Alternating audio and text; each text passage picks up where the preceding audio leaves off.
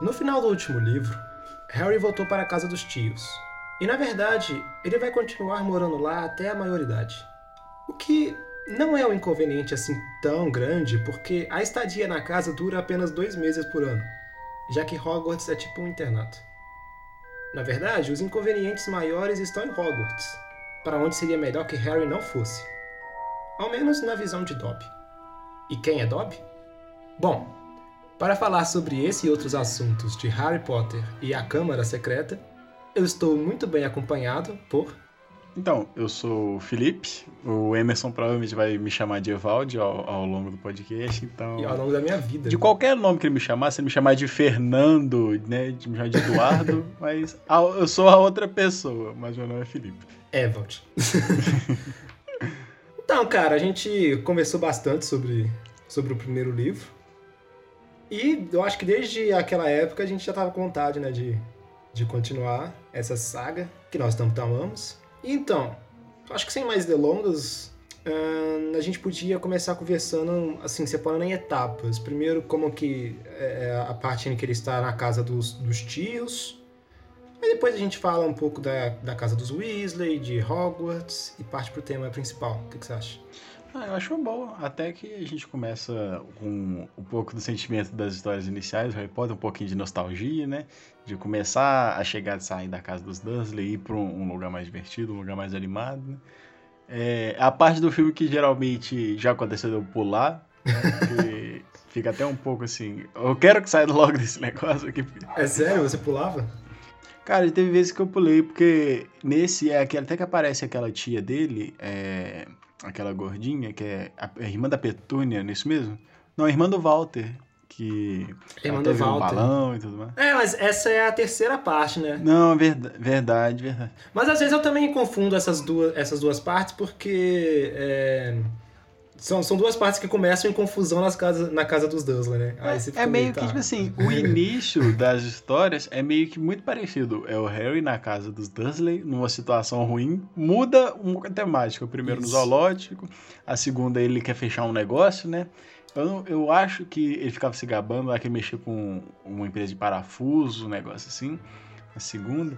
Isso. Aí, tipo assim, já teve vezes que eu pulei, cara, o filme, porque assim, eu falei, eu- eu quero ver um, um ambiente mágico, um ambiente feliz aqui. Eu, eu, eu gosto muito do cara pro cara ficar sofrendo assim toda vez que eu vejo esse filme, eu vejo muitas vezes. Cara, eu acho que eu, eu acho que eu gosto de, dessa parte dos Dursley porque eu tenho uma simpatia por eles. Eu quero que eles se deem bem na vida.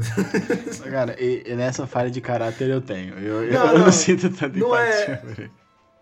Não é que eu, que, eu, que eu gosto deles, mas eu gosto de estudá-los. Eu gosto de ficar olhando qual é desses caras.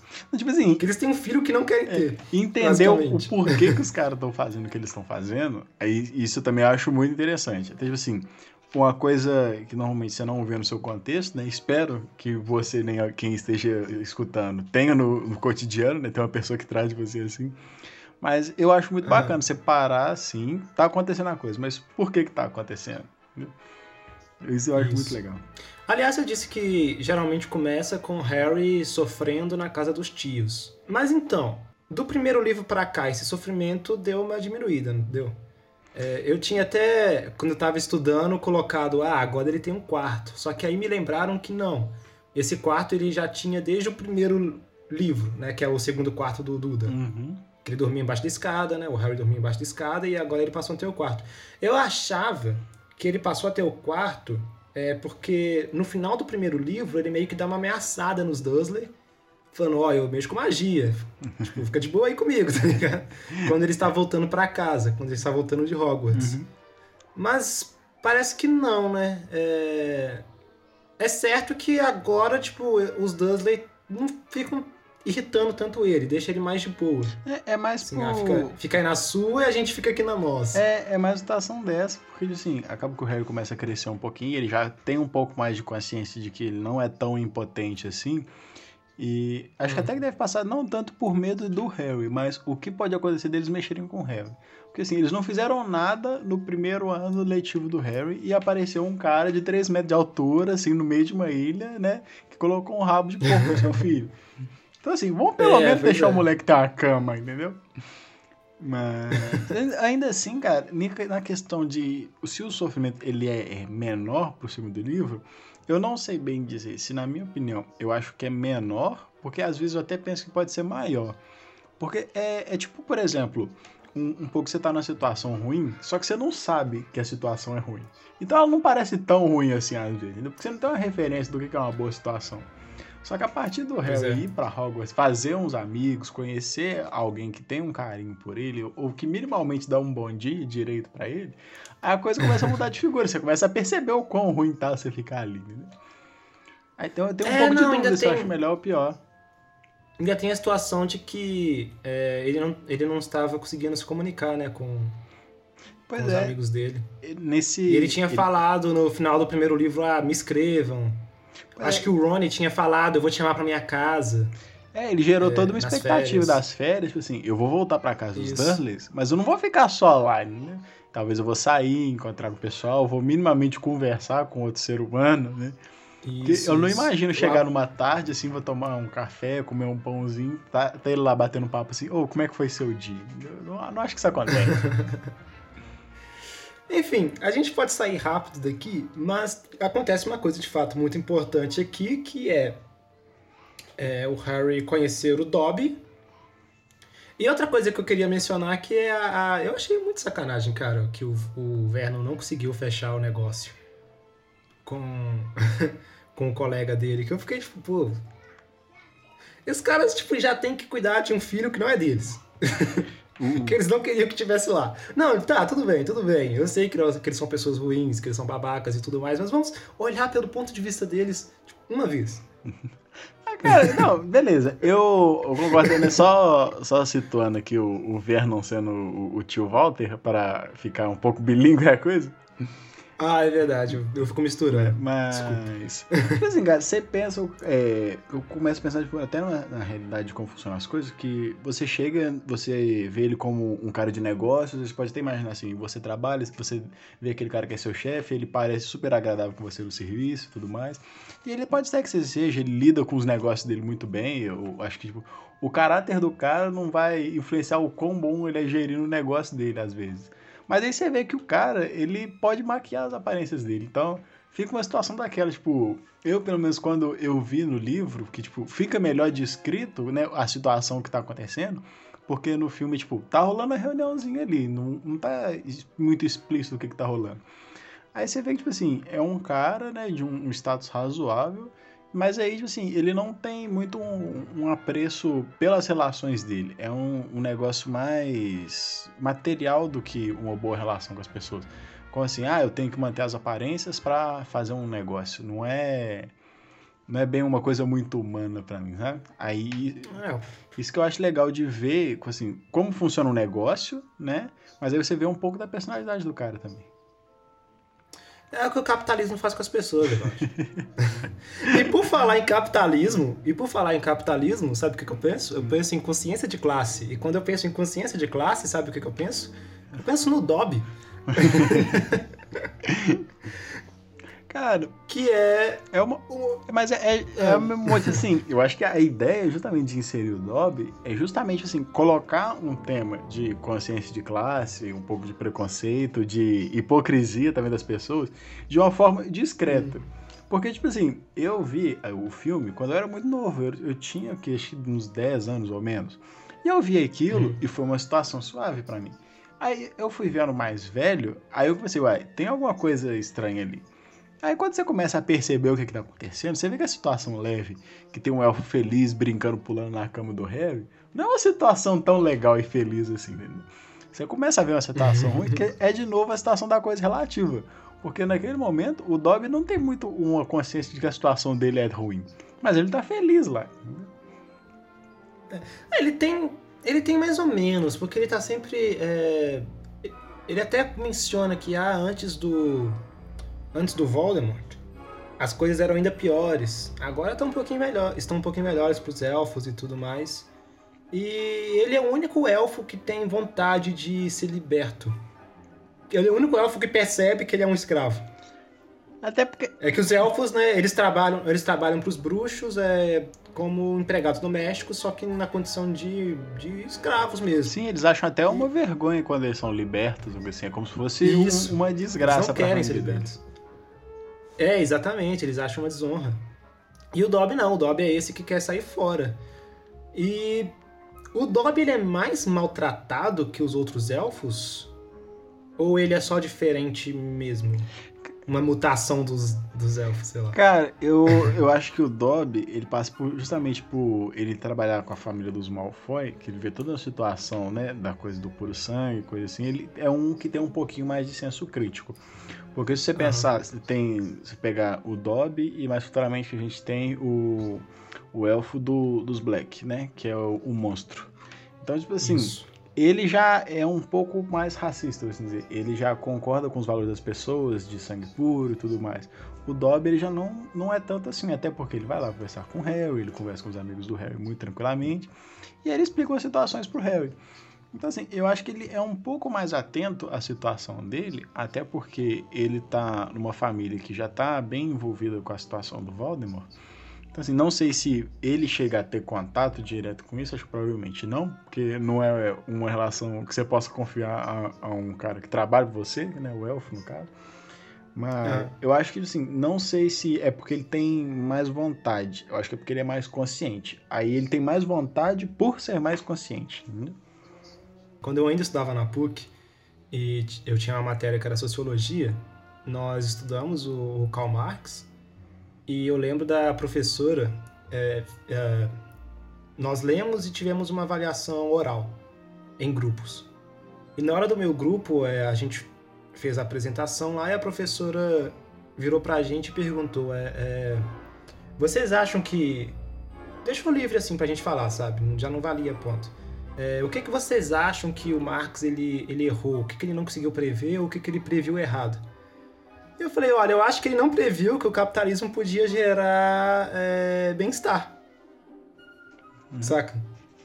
As pessoas podiam estar felizes no capitalismo. tipo, os trabalhadores. E eu acho legal, é, porque é o que acontece em, em, Hogwarts, por exemplo. Os elfos, eles não querem ser libertos, porque eles estão ok. eles estão... É só o Dobby que é o que é maltratado lá. Se bem que tem, a, tem uma elfa eu não sei se o feminino de elfo é elfa, ou se é elfo fêmea, uhum. que ela é. Ela trabalha para os. Ai, como que chama? O FUD, não, que você tá pensando? Não, ela trabalha para aquele cara que tem um filho que vira comensal da morte e ele cai em desgosto. É o FUD, o Mirius da Magia, que o filho dele. Não, não é o Field, cara. É não, o cara o que até. Fala, não o Field o ministro da magia, né? Isso. né? Só que não é o ministro da magia que eu tô falando. É, é o Bartol é Crouch. O... Ah, o Bartol Crouch. Bartol isso, Crouch, isso, isso, Bartol Crouch. Eu tive a impressão de que a elfa dele também era meio maltratada, assim, tipo Dobby. Só que ela não. Não sei se é. Se foi só naquele momento que o, o Crouch estava bem bolado com ela ou, ou, ou se era sempre assim. Cara. Eu acho que ela. Eu, ah, eu acho que era, tipo assim, não, não, não dá pra. A gente tem muita informação né, na história para precisar se é o mesmo tanto, né? Mas ah. a gente vê que ele toma uma medida muito fácil, tipo, ah, é, te despedi, te mandei embora, agora você não tem casa, você não tem nada, você não trabalha para mim. Aí ela começa a recorrer é. ao alcoolismo e tudo mais. Então, tipo assim, ele toma uma medida muito pesada muito fácil, entendeu? Então, eu acho que também era uma coisa muito pesada. É, se bem que a cabeça dele também já estava meio, né? É. Por causa da situação familiar e tudo mais. E, cara, é, uma coisa que a gente vai descobrindo aqui no, no início do segundo livro já é o fascínio, que eu acho encantador. Acho fascinante o fascínio. acho o... fascinante o fascínio. Sim, que o senhor Weasley tem pelos trouxas, porque o cara ele é muito assim, admirado. Cara, mas é um, né? é um né? negócio muito no, legal, no, cara. No filme, no filme, se você reparar, tem até um momento em que o, Malf o, o Lúcio Malfoy aparece e começa a irritar os meninos, né? Cara, isso é muito maldade, né? Um adulto chega e começa a ficar, nossa, seu pai é trouxa, com a Hermione, né? E, e está lá atrás o pai do Rony, conversando animadaço com os pais da, da Hermione. Tipo, ele é, encantado, assim. muito legal, cara. Porque, tipo assim, pensa assim, você é um cara que você pode fazer qualquer coisa com magia. Aí você conhece um cara que o, o, trabalho dele é mexendo na boca das outras pessoas. Aí você assim, cara, o que, que esse cara faz, velho? Eu, eu queria conversar é. com esse cara. Chegar e falar assim, ô, oh, me, me, me conta, como é que você faz? Porque pro senhor Weasley, mano, tipo, é um negócio muito simples, tipo, assim, ah, eu tive um problema no dente. Mexe a varinha. Aí você a varinha e resolve, tipo, mas ele não sabe que tem uma ciência por ali o que, é que tá rolando. Entendeu? Pra ele é só chegar ali e resolveu, mano. Tanto é que a gente até, os problemas que são causados no mundo trouxa, né, eles podem ser resolvidos pelos bruxos com uma certa tranquilidade. Então assim, você tomou um tiro, um bruxo consegue resolver aquilo fácil. Mas agora assim, ah, você sofreu uma zaração, aí o bruxo vai ter uma dificuldade. Então, assim, eu acho legal, tipo, a curiosidade do Sr. Weasley, que são situações em que ele já tem a solução, mas eu gosto, gosto de ver a solução de uma outra forma.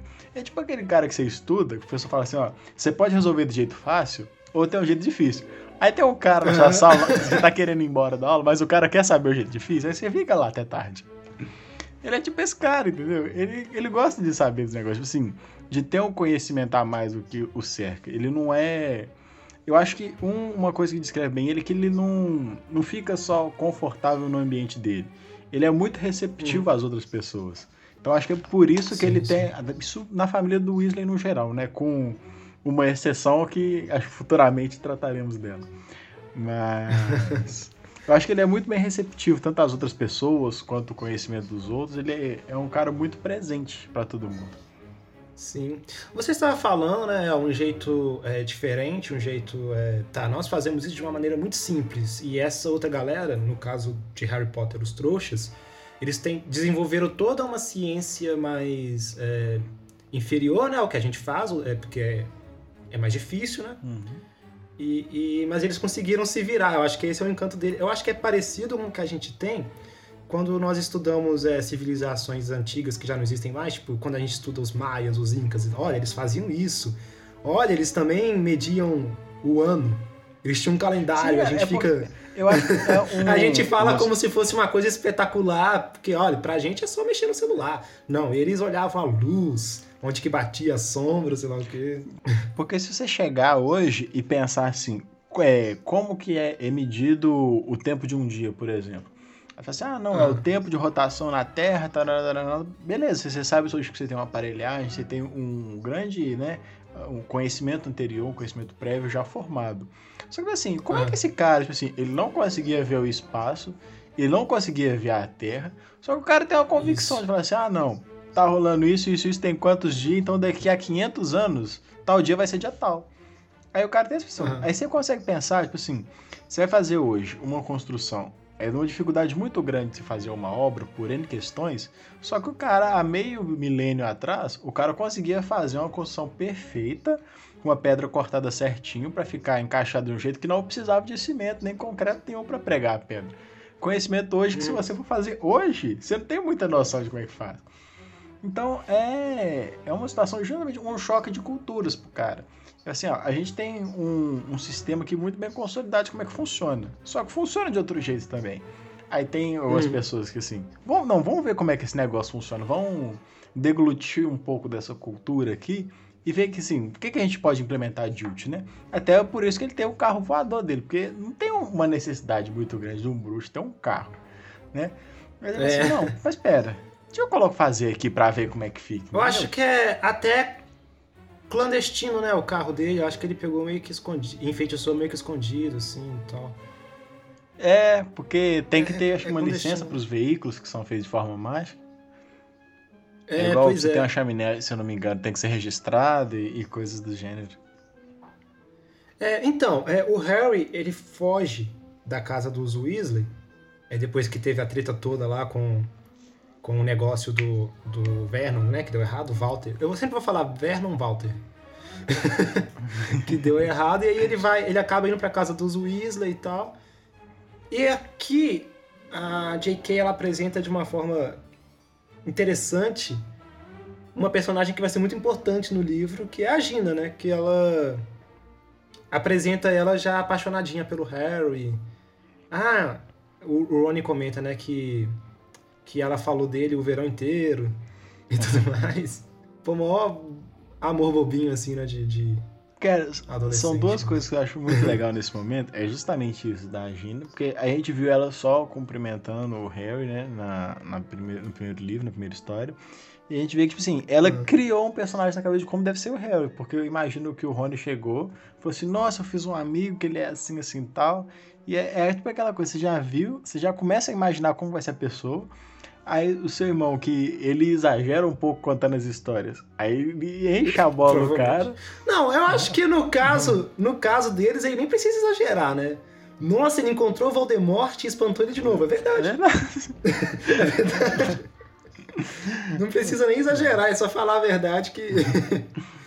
e a gente passou por um cachorro de três cabeças e fizemos e acontecemos. Entramos na floresta proibida e ela, nossa. E realmente, realmente. A, a parte que a Hermione resolveu tudo para todo mundo, ele deixa de fora. Fala assim, não, foi eu, fomos o Harry, fomos nós. É. é assim, não, foi o trabalho de equipe. Eu estive presente. O que, que você fez? Eu estive presente. É, até porque o Rony, ele. Ele vai continuar até por um tempo, sempre tendo um pouco de atrito, assim, com a Hermione, né? De um não conseguir aceitar algumas características do outro.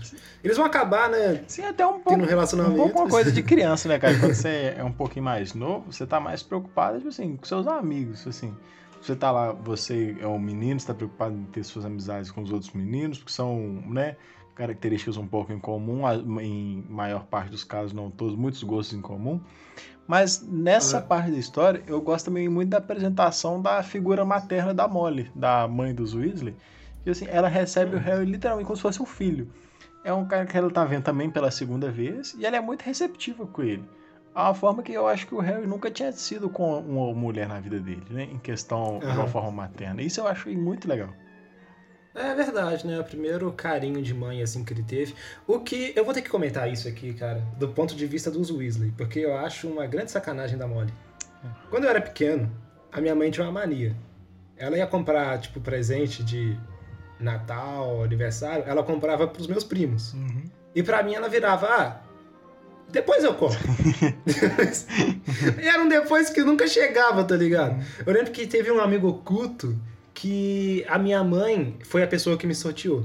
Aí eu, nossa, minha mãe me sorteou, vou ganhar o presente mais top, mais foda. Ela não comprou o presente, cara. Ela falou: ah, depois eu compro o seu, depois eu compro. Cara, passaram anos, anos, passaram tipo uns 3, 4 anos. Ela me deu uma bola de futebol.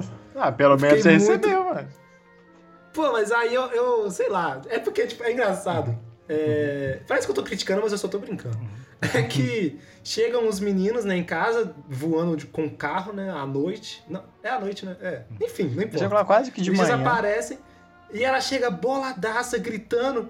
Ah, Harry, é claro que não foi a sua culpa. Me dá um abraço aqui. Eu, tipo, olha minha mãe dando presente pros meus primos aí. Ai, cara, mas é aquele negócio. Quando você chama seu primo pra dormir na sua casa, você é, pede ele é. pra pedir as coisas pra sua mãe. Você não pede, entendeu? É o tipo de coisa que você sabe. É o famoso, se você pedir, ela deixa, entendeu? Não, realmente, é, realmente, realmente, realmente. Pede você, porque se eu pedir, ela não vai deixar. O único erro deles foi não ter colocado o Harry na linha de frente ali, entendeu? Chega, entra o Harry. É, eles deviam falar. Mas uma coisa que eu fico pensando, cara, é porque assim. Ô mãe, o Harry tava dirigindo, eles tinham que meter. É, mas assim, ah, não, ele, ele foi lá, ele chamou a gente pra ir lá e tal. Cara, porque um outro negócio, até achei que fosse que você podia pensar, se fosse você falar, porque, tipo, ah. imagina assim, se é a mãe dos Weasley. Aí, beleza, você tá na sua casa, aí seus filhos sumiram de noite. Beleza? Sumiram todos os filhos, ficaram, ficaram uns dois lá pra trás, né? Mas. Aí chega um menino e fala assim: aqui, gente, eu, eu não arrumei casa pra esse menino vir aqui. Né? Eu não, não fiz almoço pra esse cara. Assim, você chega, você chama o cara, pô, e aí, se eu tivesse que tipo, ir no dentista, entendeu? E o menino tá aí, o que, que eu faço? Ah, eu acho que a Molly, eu acho que a Molly é tipo a minha avó, assim, cara. Eu posso aparecer com uns quatro amigos na casa da minha avó, nem é pra dormir lá, eu só chego lá pra, tipo, pra um almoço. Do nada ela vai estar tá tirando colchão, não sei de onde, não. Você vai dormir aqui, você vai dormir. Ela tá sempre preparada pra visita, sabe? Cara, minha avó, minha avó e minha bisavó, elas são do mesmo jeito. Tipo assim, se eu sair do serviço três ah. horas e cheguei na casa delas, elas perguntam: Você já almoçou? Eu já. Mas você quer almoçar de novo? Aí se eu falar que eu quero, é. elas começam a fazer o negócio. Aí teve uma vez. E se você falar que não quer, ela começa ela a fazer do mesmo jeito, porque vai que você é muito Mas eu e meus filhos, a gente tem o costume de ir pro interior, cara. Aí minha avó, ela é até um pouquinho cara de pau quanto a isso, que ela falou assim: ah, não, hum. eu gosto quando a gente viaja, porque aí, né, tem essa minha bisavó, aí minha avó que arruma as coisas, né? Ela assim, não, porque aí a Maria resolve os negócios, aí eu só fico vendo a bagunça, porque eu sei que todo mundo tem que arrumar para mim mesmo. Ela já chegou no nível que ela não liga mais para as coisas. Ela quer que as pessoas arrumem.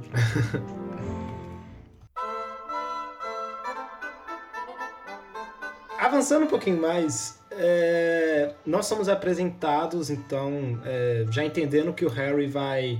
Já, já foi para Hogwarts e tudo mais. Você tinha falado, né, que a primeira vez que ele vai para Hogwarts é uma das únicas vezes em que ele vai para Hogwarts do jeito convencional. É, né? é, cara. Com as outras crianças e tudo mais. Cara, é só na primeira vez que ele vai, tipo assim, tem o trem, mas, tipo assim, ou acontece um problema no trem, ou ele não chega no trem. Esse trem é muito difícil de pegar, cara. E eu não consigo entender o porquê, tipo assim, esse trem, ele não é dito pra gente, tipo, ele existe na realidade, mas pra gente, ele, ele vai pra Hogwarts. Só que não é possível é. um trem que vai só pra Hogwarts. Porque, assim, o trem tem dois no ano, tipo assim. Se eu tive que ir no médico, então como é que eu chego lá? Mas tem Hogsmeade, né, cara? Deve ter uma galera que mora lá e usa. Não, usa o trem. É justamente isso que eu fico pensando. Porque tem uns outros jeitos de chegar. Tem uma comunidade ali perto. Então, tipo assim, eles perderam um trem. Pro Harry, ele conhece o trem. Só que o Rony, tipo assim, ele tem um mínimo conhecimento da sociedade. Ele fala assim, ô, oh, não tem um ônibus ali, um táxi, um Uber da vida aqui, entendeu? É, mas eles chegaram em grande estilo, né? E conheceram. É... Você tinha comentado já no, no primeiro episódio do Salgueiro Lutador. Que foi colocado ali. Eu, eu, acho que você comentou que foi colocado ali em função do Lupin, do né? Lupin. Que é um amigo. Um amigo do pai do Harry. Aí eles conhecem, né, de maneira muito amistosa esse salgueiro. Muito divertido, muito feliz, naquela noite com uma lua muito bonita. Isso, isso. É, mas eu quero falar do, do Lockhart, cara, do General Lockhart. Por quê? É, o Gilderoy, para mim, era uma figura muito distoante do... Tipo, eu entendia que ele estava ali, de certa maneira, para cumprir uma função de alívio cômico. Uhum e aí. Só que ele me incomodava no sentido de que, tipo assim. Essa é a escola de magia e bruxaria de Hogwarts. E nós temos aqui o Dumbledore, que é a figura mais respeitada do mundo. Eu ia falar a, a palavra com F. Ele é a figura mais respeitada né, do, do, do mundo bruxo, é, temido e amado. E não sei, ficava estranho ele ter deixado uma figura como o Lockhart, sabe? É, entrar ali como professor. Eu fui conversando com a Justena e eu fui, tá, é, desde que o Voldemort já amaldiçoou, a gente entende que ele amaldiçoou o cargo, o Dumbledore devia ter uma dificuldade muito grande para arrumar professor. Então eu acho que nessa altura ele já tava, mano, vai qualquer um, ano que vem vai ser outro mesmo. Cara, é. O primeiro ponto que eu até falar, que no último podcast eu até tinha, tinha dito que era o. O Quirrell que tinha pego uns conhecimentos de vampiro e tudo mais, mas esses conhecimentos não eram do, dele propriamente dito, é o Lockhart que rouba esses conhecimentos, aí só fazer essa pequena correção. Mas o que eu penso do Dumbledore, cara, é que o Dumbledore, ele é um diretor, a gente acho que até começou, começou a comentar sobre isso no último, mas ele é um pouco relapso, uhum. cara, porque, assim, o cara, igual você falou, ele é o mais respeitado do mundo bruxo, um, se, se não o, um dos mais, né? Então, tipo assim, se você para pensar, o que que ele faz ali? Tipo assim, tá todo mundo dando aula, tá todo mundo na aula, o que que ele tá fazendo? Tipo assim, ele podia parar e falar assim, ah, não tem outro professor? eu vou ali dar aula, eu vou fazer alguma coisa nessa escola. Porque, tipo assim, parece que é um negócio muito fácil chegar assim, ei, quem vai ser o professor, assim? Ah, você quer? Ah, chega aí, foi tranquilo. Eu pensei, eu pensei que por um momento que assim, ah, o Dumbledore podia cumprir esse papel, né, de ser professor. Só que eu acho que ele não faz isso, sabe por quê? Ele sabe que o cargo está amaldiçoado. e ele, olha, quem for professor aqui vai ser professor só por um ano. Eu tenho medo de ir e morrer. Eu já tô então... fazendo hora extra no mundo aqui, então eu não vou colocar o é porque é, é porque o que mais que tiraria o Dumbledore desse cargo, né? Só a morte. Hum. Tipo, se ele fosse professor então, de, de defesa contra as artes das trevas. Porque, sei lá, por que, que o Lupin sai? Porque descobrem que ele é lobisomem. Por que, que o, o Lockhart sai? Porque ele fica lelé da cabeça. Então, o, o que poderia ser a causa pro Dumbledore sair? A morte, cara. Então eu não vou nem tentar. Porque... Eles que lutem. Eles que lutem, exatamente. Aí chama qualquer um mesmo e. E é isso aí. Mas tem um, é, uma coisa interessante sobre o, o, o Gilderoy, que é, ele é, eu acho que você vai concordar, ele é a figura mais narcisista de todos os filmes do Harry Potter, todos os livros do Harry Potter. Talvez, talvez tanto quanto o Voldemort, não sei. Cara, eu, eu, em questão da, da coisa do narcisismo, eu acho até que o Gilderoy ele se sobressai um pouco quanto a isso.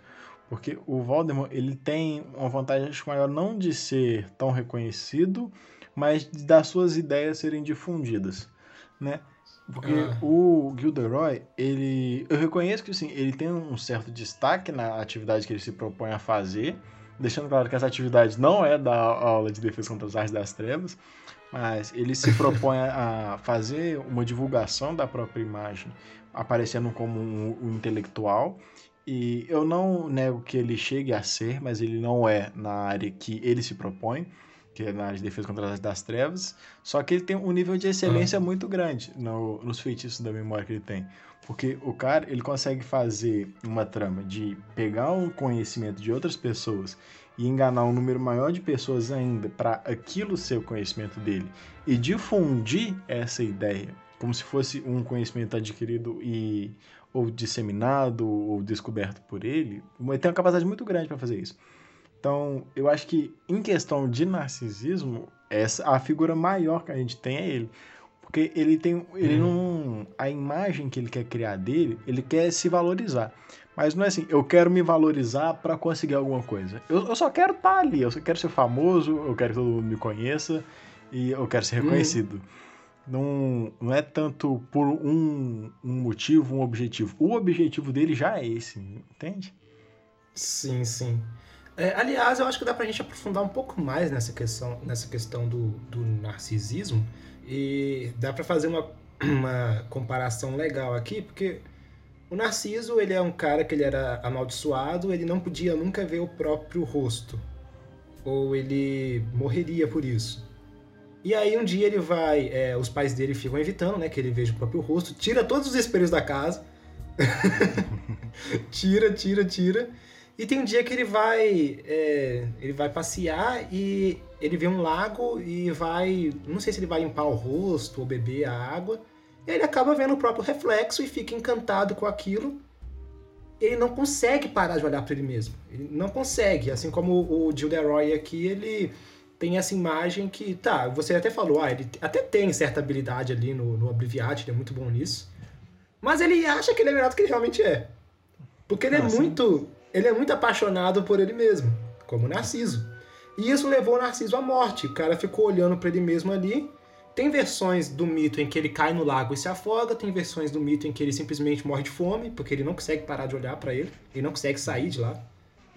Mas no final das contas, é essa paixão por ele mesmo que o leva à morte. E é o que acontece com o Gilderoy, apesar dele não morrer, mas é o que leva ele para a ruína, né? Que ele vai, ele vai tanto nisso, tanto nisso que no final, tá, já que você é tão bom, resolve essa pica aí pra gente. E aí é que ele se ferra, né? Eu achei legal é, encontrar o mito do Narciso dentro aqui do. Sim, até porque quando a gente começa. É, é, é, uma questão mais visual, então acho que é até um pouco mais fácil de, de conseguir entender isso pelos filmes. Mas quando a gente tem a, a primeira aula dele lá em Hogwarts, que é tratado dos diabretes da Cornualha, aqueles bichinhos azuis, se você parar para reparar, na, a aula de defesa contra as trevas é sempre na mesma sala. Até em todos os filmes, até nos Animais Fantásticos é usado a mesma sala. Mas aí muda um pouquinho a decoração. E a decoração do Gilderoy é basicamente alguns quadros. E os quadros são todos quadros dele mesmo. Assim, não tem uma foto de família ou uma foto de uma paisagem. São todas fotos ou do rosto dele ou dele de corpo inteiro. Ah. Então, assim, é... não é uma coisa que é pontuada em alguns pontos, em, em alguns momentos, né? Mas em todo o momento em que o personagem dele, o personagem dele tá presente, ele tenta se valorizar ou mostrar o quanto ele deveria estar sendo valorizado. Sim, sim. É... Tem uma coisa que eu queria ter comentado, que foi sobre quando os meninos chegaram na escola com o Salgueiro Lutador. Porque quando eles tudo que eles queriam era chegar na escola. Eles não queriam perder aula. E eles quase foram expulsos por isso, né? Eles tomaram uma detenção. Eu ia te perguntar, porque a gente começou a falar da sala do Gilderoy, aí eu lembrei que o Harry cumpriu punição com o Gilderoy, assinando livros com ele, e o Rony é, cumpriu limpando troféus, né? Uma coisa Isso. assim. É, mas antes disso, esse momento em que eles chegam na escola, que é o que faz com que eles tenham que cumprir a detenção, é que eu lembrei da história do, meu tio, que uma vez ele estava atrasado para a escola, ele e, minha, e, a minha tia estavam atrasados. E os portões fecharam e eles do lado de fora. Era o Pedro Guerra, sabe onde que é, né? É perto Sim. da casa da sua avó. então, é, aí eles queriam entrar na escola e os portões fechados. Aí o que, que o meu tio fez? Ele ajudou a minha tia a pular, ele abaixou e ela subiu nos ombros dele, pulou. E aí ele foi pular depois, ele jogou a mochila e foi pular. Ele pulando, os professores viram, o que, que é isso? Tá fugindo da escola? E ele se ferrou muito, cara. E tudo que ele queria era ver aula, e ele apanhou demais quando chegou em casa, da minha avó e tudo mais. Assim, pô, o Harry, o Rony, seu tio, todo mundo só quer uma boa educação e é punido Pois isso. é, só eu que quero fugir da escola, cara. Mas então, eu ia te perguntar, qual punição que você acha que é, que é pior? Porque é, no, no, no filme tem até uma piada, né, que o, o Gilderoy, é, é irônico, né, que ele, ele pergunta assim pro Harry, tem um jeito melhor de cumprir uma punição do que estar aqui comigo é, assinando né, os autógrafos? E o Harry fala, não. Mas, tipo, o não dele é tipo assim, não, não tem uma punição melhor. Ou seja, essa punição é uma punição muito boa, no sentido de que ela é realmente um castigo. Não, cara, em, em termos de punição, é uma ótima punição. Mas eu consigo pensar pelo menos as 50 punições pi- menos piores de se fazer. Né? Onde você preferia estar? Ali com o Gilderoy assinando carta por quatro horas? Ou com o Rony lá limpando, limpando troféus? Cara, com eu acho que eu, né? Acho que é com o Filch. eu confio. Eu acho que eu preferia o do Rony, porque minimamente acho que você poder- poderia esconder um fonezinho de ouvido ali, escutar uma musiquinha ali, ou escutar o nosso podcast, né? Olha, se, Mas, se né? tecnologia funcionasse em Hogwarts. Se não funcionar. né? Mas a gente podia investir no nosso merchan aqui. Mas, até porque, cara, eu, eu acho assim, uma pior tarefa que você tem é quando você tá, você tá tendo que fazer uma tarefa que você já tá obrigado e você tem que ficar ouvindo uma pessoa falar de um assunto que você não quer saber. Porque assim, você não quer saber, só que uma hora ou outra pessoa vai te perguntar um, e aí? E você tem que responder. Aí, toda a sua concentração, ela volta. Ela, ela chega É no nível zero. verdade. Mas eu acho que a do Rony é pior, cara, porque a- o Gilderoy, ele é só irritante. Mas você ainda consegue dar uma zoada com ele. Ainda consegue, né, falar uma coisa ali que ele vai achar que você tá aumentando o ego dele, mas você só tá zoando ele. O Filch é medonho, cara. Cara, ele, deve, o- ele deve ficar se- no ouvido do Rony falando, tipo, ah, cara. Se o É, te falar só aí- assim, vai lá, tipo assim, vai, vai lá, esse troféu tudo. Aí beleza. Agora se ele tiver lá, aí eu começo a ficar na dúvida. Pois é. E, tipo, falar a verdade, cara, é, ele não tendo magia, ou ainda ele não é, sendo, né, um, ele sendo um aborto, né, não conseguindo, não tendo poderes mágicos, eu ainda assim tenho medo dele. Eu tenho mais medo dele por causa disso. Isso só faz dele mais psicopata. Mas assim, pô, você sobreviveu tanto tempo aqui sem fazer magia, cara. Até um pouco surreal, até igual aquela série The Boys, não sei se você assiste. Com certeza. sim. Você tem muitos super-heróis, mas os inimigos reais dele não são super-heróis, é o cara comum, entendeu? Então você não tem que ter medo do surreal, você tem que ter medo é do cara comum ali. É, não, não tenha medo de fantasmas, né? Tenha medo do- dos vivos. é, não tem medo dos filhos.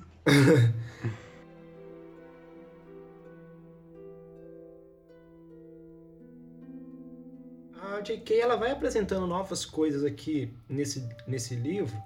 Eu acho que é porque ela aqui ela deve ter decidido, né, que ela queria fazer de verdade uma série e tudo mais, é uma coisa que que fosse se alongando. Então aqui ela aproveita para apresentar muito, muitas coisas. É claro que ela vai apresentando ao longo de todos os livros, mas aqui tem muita coisa sendo apresentada. E uma dessas coisas é o elemento racista. Né, que vai ser fundamental para nós compreendermos até mesmo as motivações do Voldemort e tudo mais. E nós temos é, esse elemento racista aparecendo através de simpatizantes da causa do Voldemort, que nós ainda não sabemos que eles são simpatizantes, mas nós vamos descobrir que é através dos Malfoy, né? O Malfoy chamando a Hermione de sangue ruim. E Sim, ela explica. Eu... eu lembro que você falou uma coisa que sempre que o Dumbledore e a Hermione falam uma coisa, ela é canônica, né? É, é, é real. É como e se é... fosse a voz da J.K. na história. Isso. E a própria Hermione explica pra gente que ah, esse é um xingamento muito ofensivo e tudo mais. Engraçado que ela tá chorando ao mesmo tempo explicando, né? Eu não tô chorando porque foi um xingamento muito ofensivo. Mas, ela assim, eu tô chorando, tô muito triste, mas deixa eu explicar como é que funciona. É. Aí volta.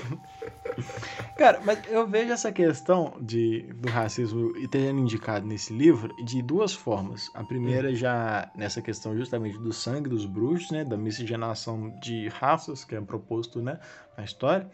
Mas eu vejo nisso e no que a gente começou a discutir do, do especismo anteriormente, tipo assim, do tipo assim, de você tratar um ser diferente só porque ele não é da sua espécie.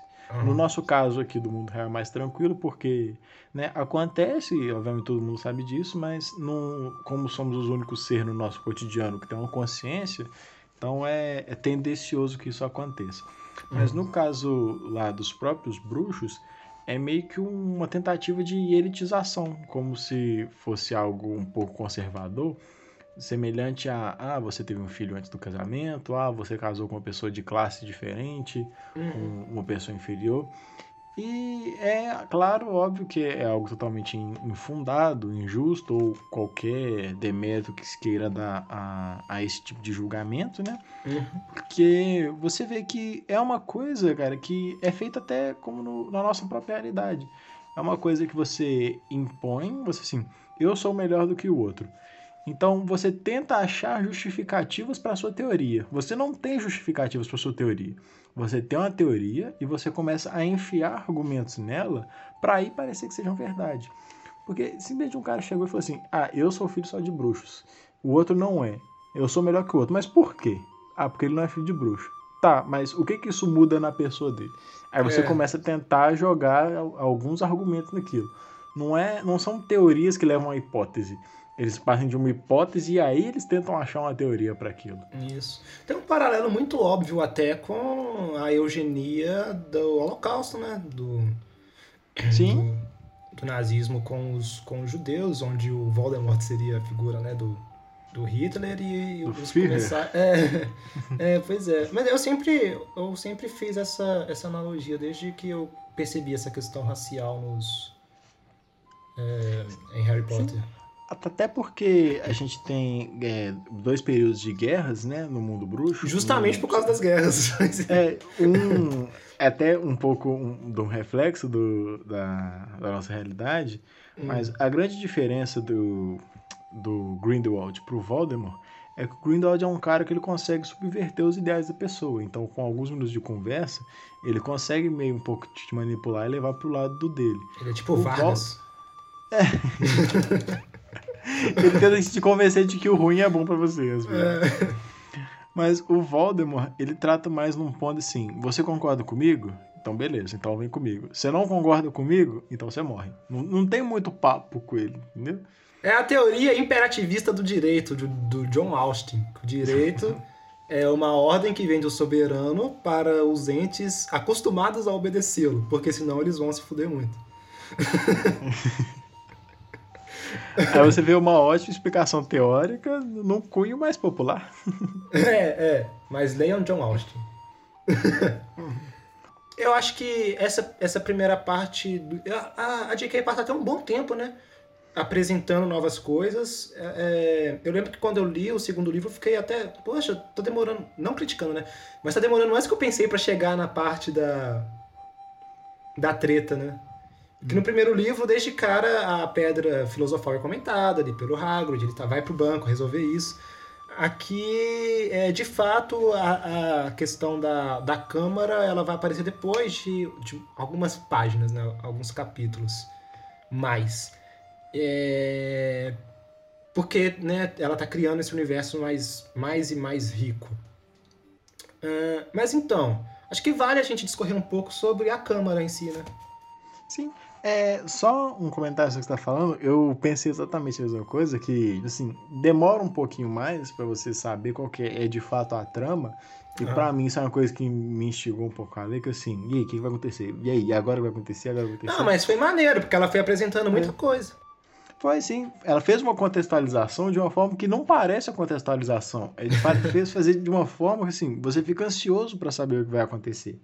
E um detalhe, cara, que quando é até um pouco da coisa da teorização, quando você começa a ver uma história, você quando é te dado informações, você começa a, antes de ler a informação, você já começa a criar uma expectativa sobre o que vai acontecer.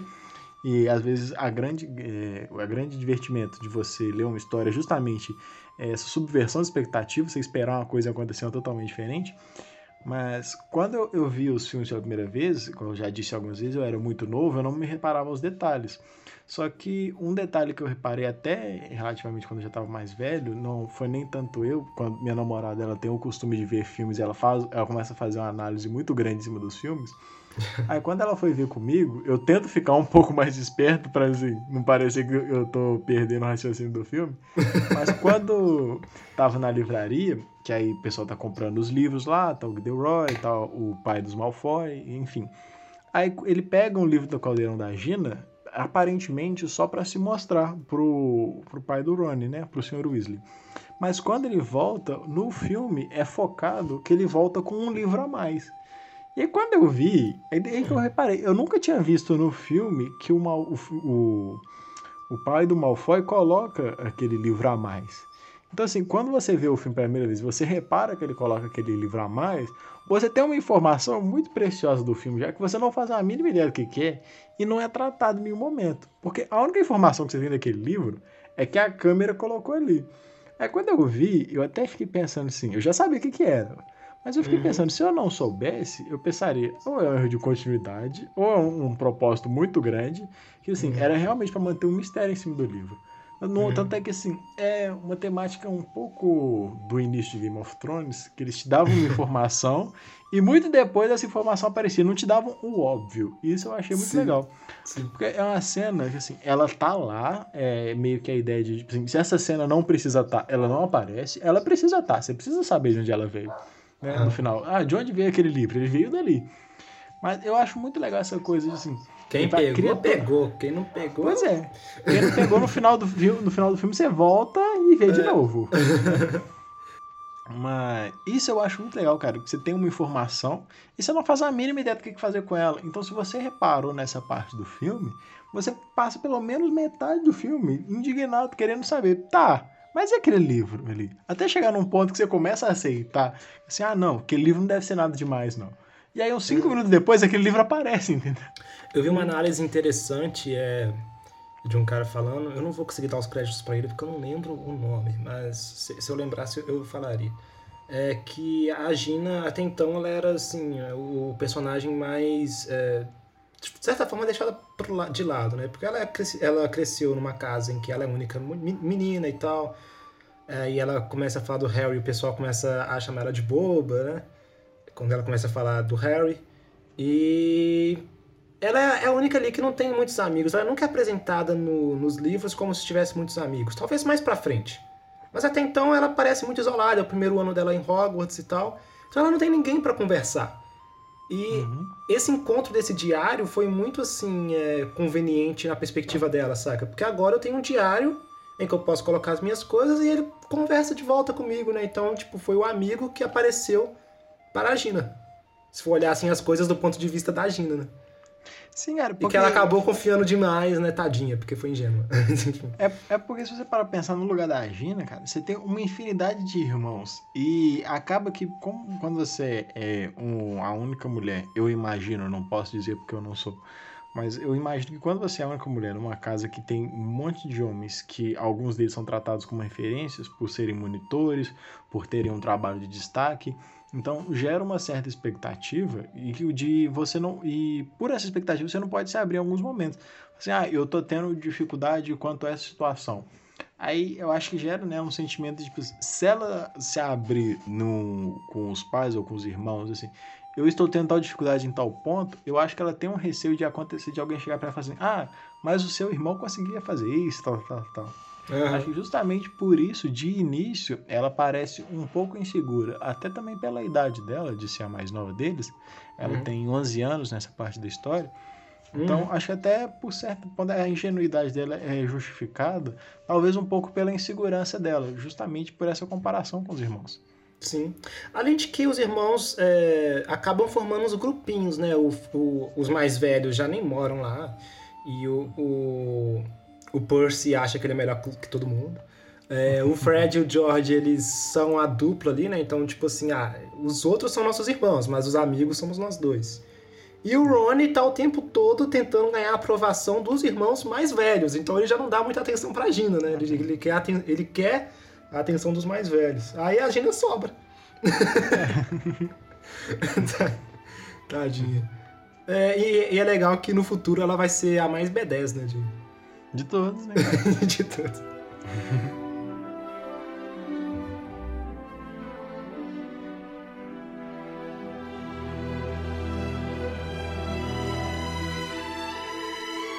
Um pouco você já apresentou da Câmara Secreta no primeiro no nosso primeiro episódio, que você falou que o, o Salazar. Aí eu não sei se é Slytherin ou se é Slytherin, mas para nós é Salazar Sonserina. que foi o. Mas eu tenho essa dúvida, é Slytherin ou Slytherin? Eu falo Slytherin. Slytherin. Ah, eu entendo como Slytherin. Ah, não, você pronunciou de uma forma muito bonita. Fala mais uma vez. Slytherin. Slytherin. e ele criou isso, é, você tinha comentado, né, no, lá no início de Hogwarts, que era pra afugentar os trouxas. Não deu certo, né? A gente vê que ele falhou, né? Não, cara, mas vamos, né? Não, não que seja merecido, né? Não, não vamos dizer que é os créditos merecidos, mas vamos dar os créditos. Porque, ah. assim, durou alguns anos, né? Alguns, muitos anos. sim, sim. Chegou no prazo de validade. Dele. Quantos anos Hogwarts tem? Milhares? Cara, eu acho que tem mais de mil anos, cara. Porque quando foi fundado, se eu não me engano, devia ser um pouco antes da Idade Média, na época que tinham muitos reis e rainhas na Europa. Uhum. Até porque o, o, modelo, até acho que eu disse isso no, no último, mas eu não tenho certeza, que começou a ideia de escola com uma rainha que era chamada, se eu não me engano, de Rainha Maeve, que ela começava a passar os conhecimentos para o pessoal, assim, na própria nos próprios domínios dela. Uhum. Aí eles começaram a ter a ideia de criar um castelo para criar educação, porque grande parte da educação era feita na própria casa. Uhum. Mas creio que uns mil anos que deve ter. Uhum. É engraçado isso, né? Que o. o... Acho que o, o Hagrid comenta isso, mas o, o eu lembro mais do Ronnie falando que. É, associando a maldade com Sonserina, né? O que eu acho, de certa forma, uma sacanagem poxa, você tá, tá achando muito escasso. Mas de certa forma foi assim, o Slide. O... Fala aí. O Slytherin. O Slytherin é o cara que colocou um monstro, né? Que é o basilisco, escondido no castelo. E passou despercebido por mil anos. É... Você o... vê que o encanador ele teve um ótimo trabalho, né, cara? Porque pois durou é, cara. muito tempo. Pois é, pois é. Provavelmente ele matou o encanador depois. Foi o segredo não vazar, né? Ia ser um preço de comissão muito alto pra pagar pro cara, resolveu dois coelhos, né? É, pois é. E o, o. Como que chama aquele vilão do Animais Fantásticos? O que era o amante do Dumbledore? O é, Grindelwald. O, o Grindelwald também era de, de, de Slytherin. Uh, os Malfoy também. E, é os, e são os Malfoy que tramam aqui, né? Que colocam o diário escondido com a Gina. Então, realmente, né? Tem as coisas ruins vêm de Sonserina. Não que todos os alunos de Sonserina sejam ruins, mas quando alguma coisa acontecer de ruim, pode procurar lá que a história conta. É, a gente tem até. Tem poucas exceções, né? Não pouco, é, das outras casas, mas que é mostrado pra gente. A gente tem poucos casos, né? De, de personagens que se convertem a, a, esse lado, né? A gente tem o exemplo do Pedro Pettigrew, por exemplo.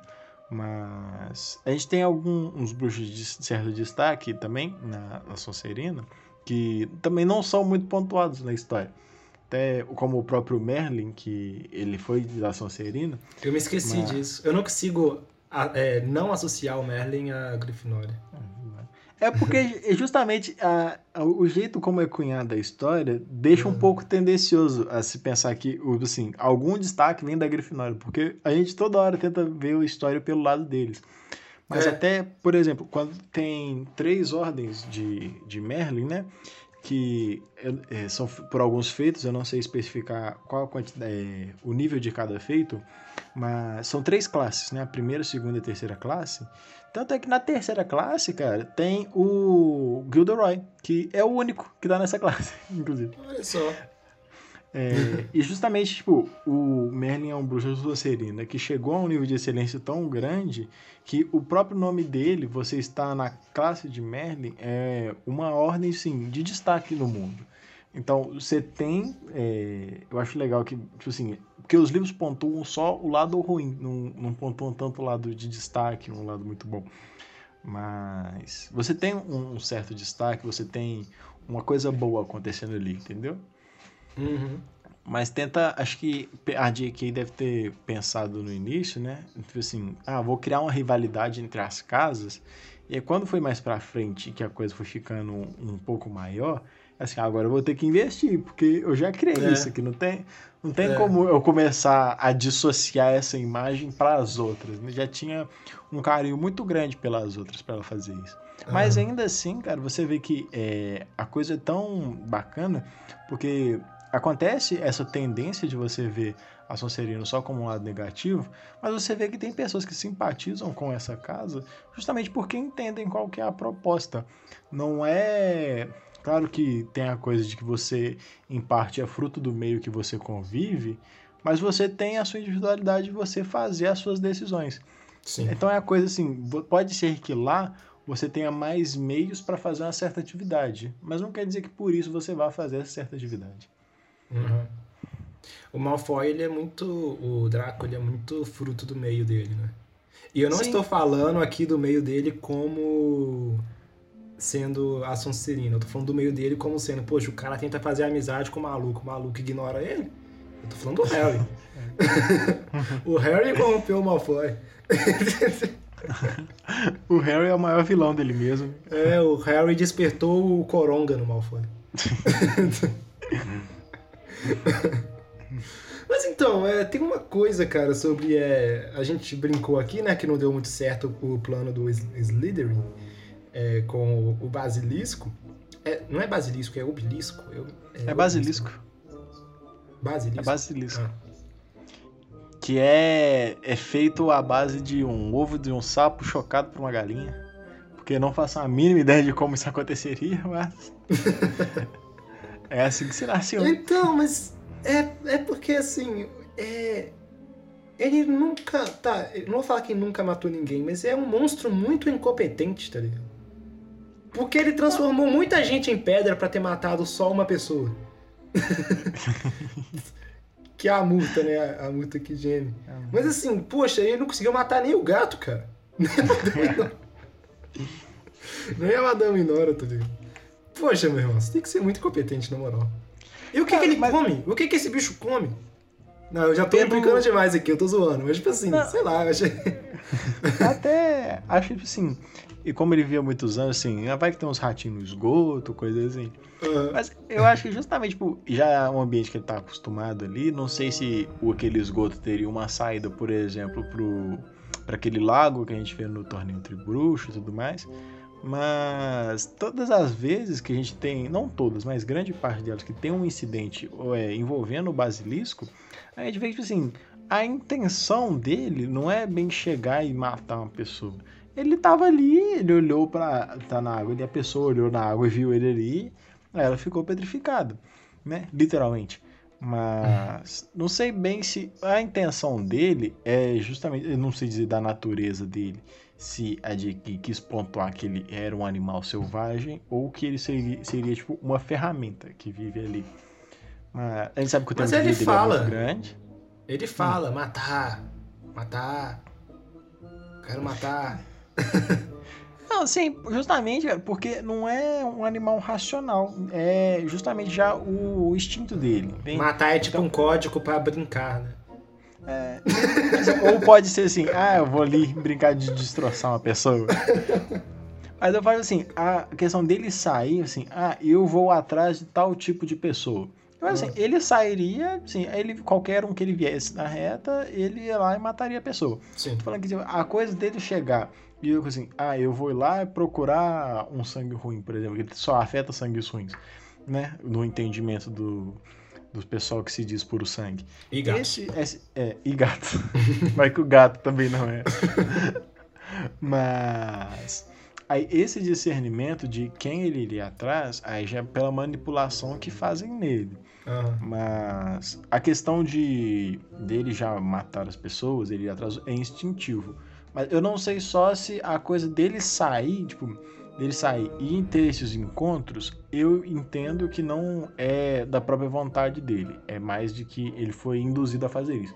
Senão ele vivia lá embaixo, ele comia os tranquinhos de boa, porque não é uma coisa assim, ele tem uma motivação. Ele só quer viver a vida dele igual todo animal, entendeu? Tipo, É, do nada chega o Harry lá e mata o bicho. eu, eu fico implicando, mas é, eu tô só de sacanagem. mesmo. Não, cara, mas é um ponto assim, o bicho, assim, ele mesmo, ele tá na dele, entendeu? Só que todo mundo ficou mexendo com ele a vida dele inteira. Colocaram ele, É. ali, ele não queria estar ali. Ele queria estar vivendo a vida dele de boa, mas colocaram ele ali.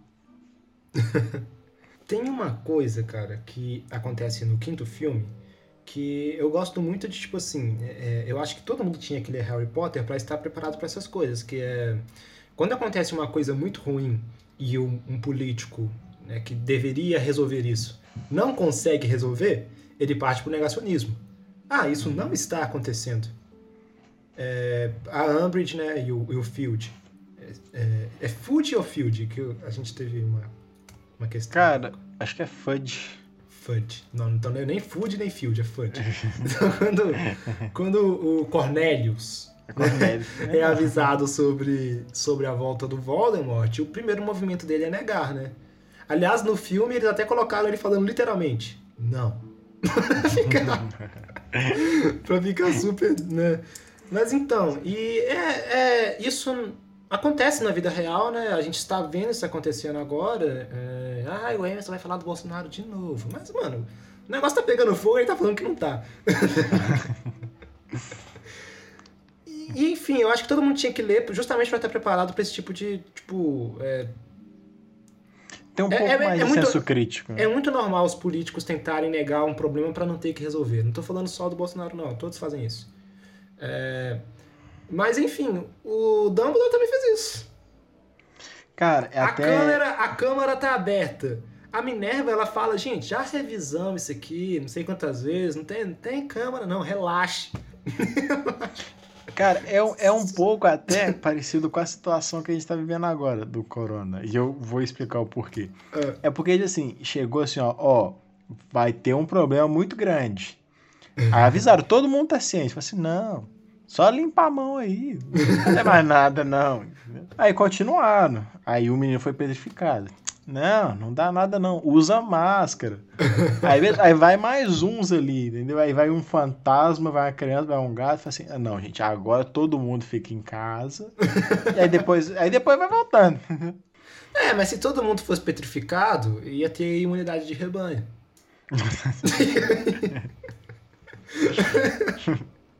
É aquele negócio, né? Se todo mundo fosse petrificado, ninguém mais morria, né? Exatamente. Mas então, é, de novo a gente vai ter o Harry aqui. Aí é que eu já não sei é, se ele tentou ser herói. é, ah, tipo, de não, de não contar pros adultos e tentar resolver sozinho, ou se ele realmente, tipo, cara, o bicho falou que vai matar alguém, eu tenho que resolver agora, não dá tempo de contar pra um adulto. Cara, eu acho que ele não contou justamente porque ele fala com a Hermione, né? Que ele fala a língua das cobras. Até quando tem um duelo dele com o Draco, ele vai, ele meio que, tipo, conversa com a cobra pra cobra não atacar o Justino Flynn Fletcher. É bem legal É. esse. é, desculpa, pode falar. Não, sim, mas aí, cara, ela fala com ele que não é um bom sinal, porque o Salazar Sonserina, né? O Slytherin, como você gosta de falar, Mas ele também falava. Então não é uma coisa muito bem vista, porque é um pouco associado com a coisa das trevas, porque Voldemort tem esse conhecimento. E para mim, cara, essa parte da, da linguagem das cobras que a J.K. coloca, eu acho o conceito que ela aplica muito, assim, muito complexo para não falar muito bizarro. Porque assim, você pode, se você tem um sangue, né, uma herança sanguínea que lhe permite fazer isso, você consegue fazer isso, beleza? Só que, por exemplo, suponha, você consegue falar com as cobras, eu não consigo. Uhum. Você consegue falar e escutar, ok. Eu consigo treinar o meu ouvido para escutar você falando e entender o que você está falando. Só que eu não consigo reproduzir o que você fala, que é o caso do Dumbledore. O Dumbledore não é um ofidioglota, que é quem tem essa habilidade, só que ele, se o Harry conversar com uma cobra na frente dele, ele tem a capacidade de entender o que, que o Harry está falando. Só que hum. ele não consegue conversar com a cobra. Uhum. Isso para mim é um conceito muito estranho, porque assim, você não conseguir reproduzir um som que você está escutando, para mim é, é, um conceito muito estranho. Evaldo, tenta aprender polonês. Você vai entender isso. Não, mas uma hora você vai sair agora. Eu entendo o que eles falam, mas eu não consigo falar, cara. O nome do meu sogro, por exemplo, ele chama Krzyszek. Krzyszek. Tenta falar isso aí. Krzyszek. eu, eu, eu devo estar falando errado ainda. Eu chamo ele de Chris. Cara, mas é a melhor coisa. Uma vez eu tive uma amiga na China. Ah. Eu, ela falou assim: eu perguntei qual era o nome dela. Ela, olha, eu tenho um nome. eu vou te mandar um áudio e o jeito que eu gostaria que você me chamasse, porque senão você vai ah. falar errado. Eu, eu não soube repetir. E eu não soube mesmo. É, então agora nós entendemos o Dumbledore. Não, cara, mas tipo assim, é uma coisa assim, beleza, aí já é um ponto de competência nosso, mas pode ser incompetência de todo mundo é meio difícil. Assim, pô, é... O cara ele conseguiu sozinho discernir a língua que o animal fala, mas ele não consegue reproduzir uma palavra. Até um, um, ponto, já desiludindo um, um pouco da, da história do filme, porque se você lembrar lá no último, Hum. Quando o Rony ele volta na, na Câmara Secreta, que para abrir você tem que falar. Muito bem né? pontuado. Uhum. Aí, te, aí temos um famoso erro de continuidade da história, né? Porque ele não poderia fazer aquilo. É. Ele fala, não, eu escutei o, o Harry fala muito dormindo. Então, assim, aí, né? É, é o tipo da coisa, assim, o Dumbledore, que é o cara dos caras, não consegue. Mas o Rony, ouvindo Cara, dormindo, conseguiu, entendeu? O Rony foi o ofidioglota o tempo inteiro. Mas quando a Hermione, quando a Hermione falou que era bizarro falar com cobra, ele já tirou dele da reta e ficou calado. Aí, cara, nada, que... você tá louco. Ele só defendeu dele na reta. Mas o que eu acho que pode ter acontecido nessa cena foi que, tipo, talvez seja possível mesmo. Tipo, ele repetiu um som que ele escutou, só que possivelmente para um ofidioglota não fosse assim distinguível o que ele falou. Aí eu é. não sei se esse é o ponto que a GK tenta colocar. Mas, Mas... para o sistema automatizado da câmera é suficiente. Funciona. Temos um erro de programação lá. É, um erro de programação, a tecnologia burra. Mas, é, mas você comentou do duelo, eu, eu, acho bem legal essa parte do. Porque mostra é, é justamente, né, que no, no, quando eu comecei a ler Harry Potter e, e, ver os filmes, eu tinha a impressão de que o Harry, ele era, além de muito famoso, muito poderoso. Por que, que eu tive essa impressão? Porque o primeiro contato que eu tive foi com os filmes. E tem um momento lá na... Quando o Harry vai comprar as varinhas, é no, no filme, que as varinhas é, começam a explodir tudo, sabe? E acontece o Mofuzuê, e aí uma varinha dá certo com ele. Aí eu entendi, tá, essa varinha ela consegue mais canalizar essa energia absurda que ele tem. Porque não é possível que todos os alunos que vão lá para testar varinha aconteça isso. Aí eu entendi não, que era é, só... É, o cara ia ter um super trabalho de arrumação. É, pois é. Aí, quando o Harry vai duelar com o Malfoy, e o Malfoy ele não só apanha, mas inclusive faz aparecer uma cobra, eu, poxa, então, tipo assim... É, o, o não é que o Harry seja incompetente, mas ele tá no mesmo nível que os outros alunos. É questão de quem estuda mais aqui. Né? pra, pra conseguir aprender o um negócio. Eu, eu achei super legal. É, eu também, cara. Isso. Eu acho, acho muito legal quando tem essa pontuação. Tipo assim, você tem um cara, ele é um protagonista, mas ah. não necessariamente ele tem que ser o melhor para ele ser o protagonista. Isso. Ele tá suscetível à aprendizagem e erros, assim como os demais. Isso. E uma coisa que eu acho muito boa, cara, do, nesse. É, eu gosto muito de adaptações bem feitas, mas eu acho muito bom que essa parte da história no filme ela é bem diferente da temática do livro. Porque no livro encaixa muito bem um duelo feito em que o Malfoy e o Harry lançam feitiços um no outro, assim, ah, lancei um feitiço que agora suas pernas vão dançar e você não consegue parar. Só que se você colocar isso num filme, vai ficar uma temática assim, muito diferente com o tom que o filme tenta passar. Vai ficar visual, visualmente estranho. É, vai ser um anticlímax, né? Você tá tendo um duelo ali. Tá um, as luzes um pouco escuras, todo mundo concentrado olhando pra você e tá um cara dançando. É o que Aí, acontece quando, quando a Minerva vai levar o Harry para a sala do, do, do, do Dumbledore e ela fala: suco de limão. É, gotas de limão. O que aconteceu aqui, cara? Mas é mais ou menos isso, né? Quebra um pouquinho o clima e tal. Uma coisa que começa a aparecer aqui que eu acho também muito interessante, que é quando o Harry começa a duvidar da própria. Não vou falar personalidade, ele começa a duvidar dele mesmo, porque é, na vida a gente tende a achar que a gente está sempre certo. Hum. Então, se coisas ruins acontecem pra gente, é porque as outras pessoas tiveram maldade, não é?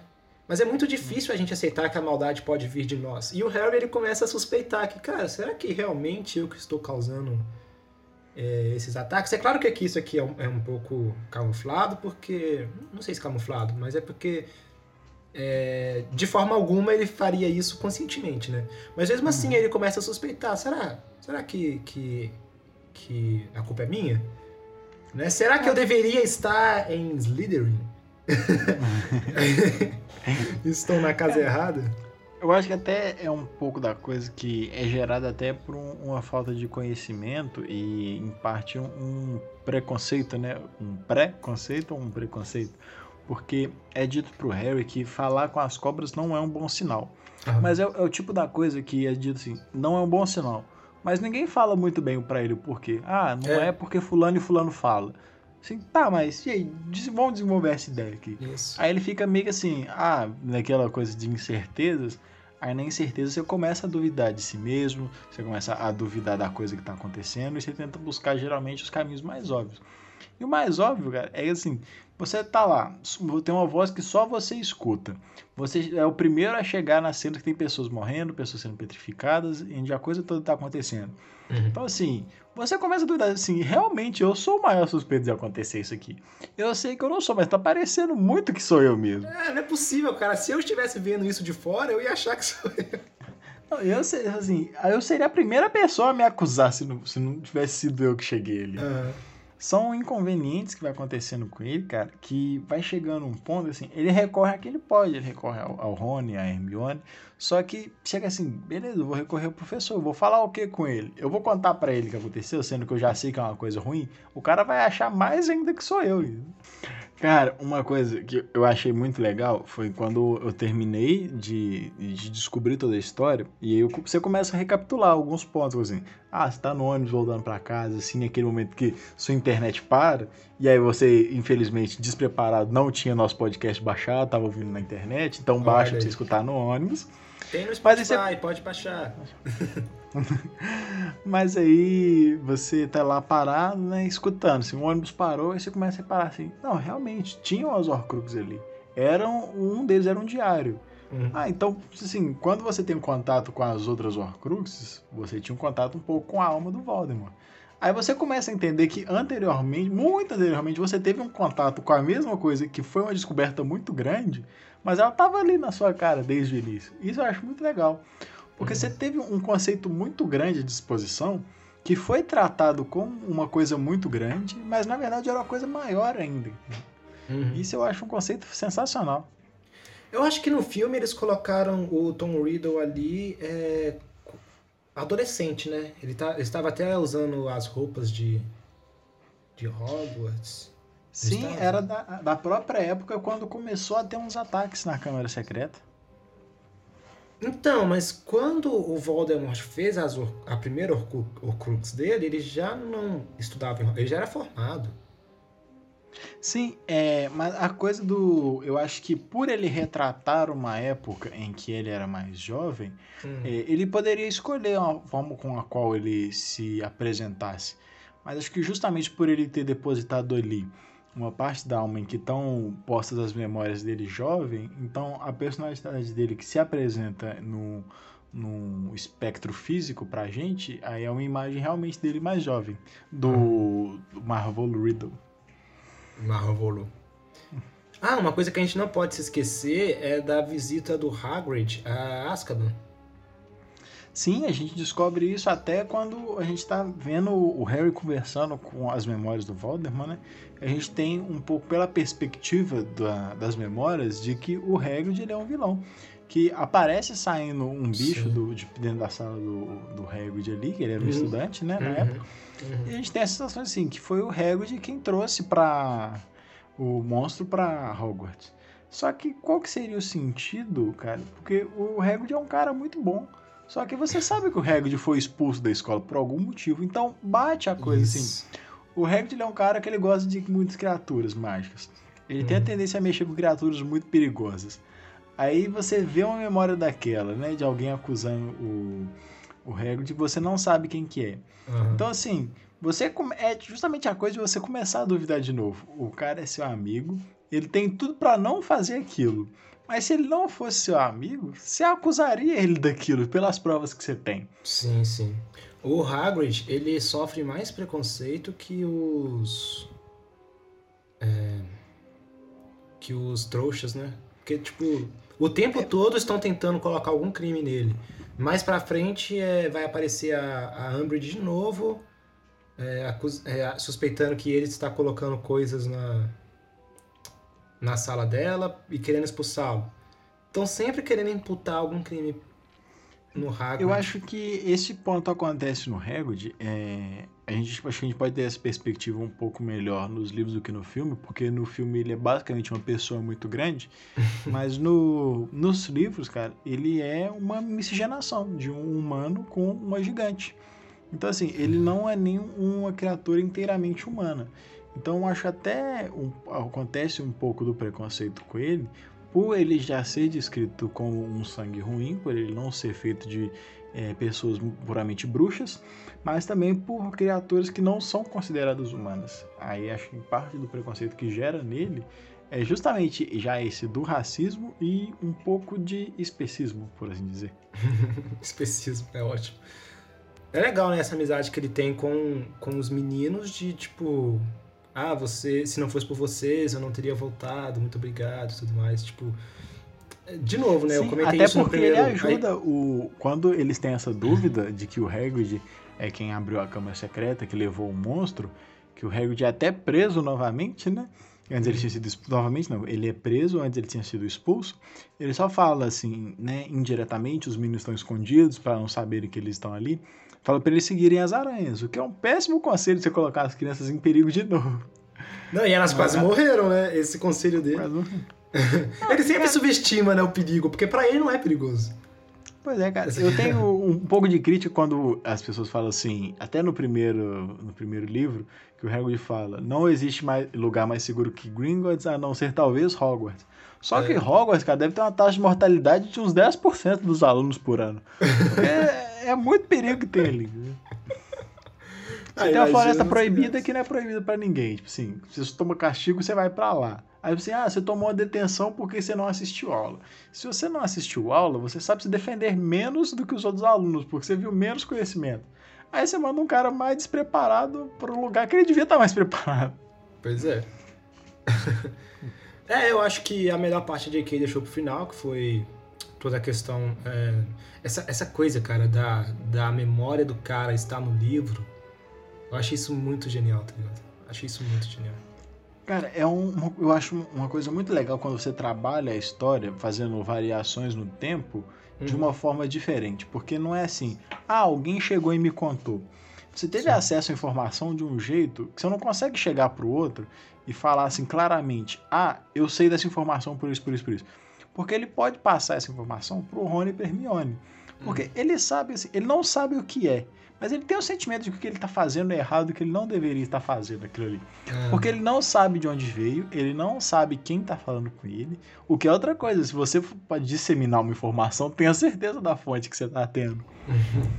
então, assim, cara, você tem uma informação contra o seu amigo, só que é uma informação, assim, tão lúcida para ele, que ele começa a duvidar das coisas.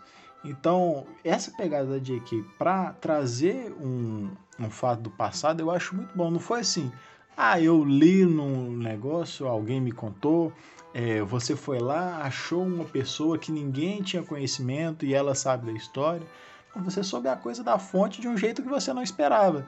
Que aquele livro que você viu no início, que você não fazia a mínima ideia do que, que era, ele tinha a resposta de tudo que aconteceu durante o ano. Sim, sim.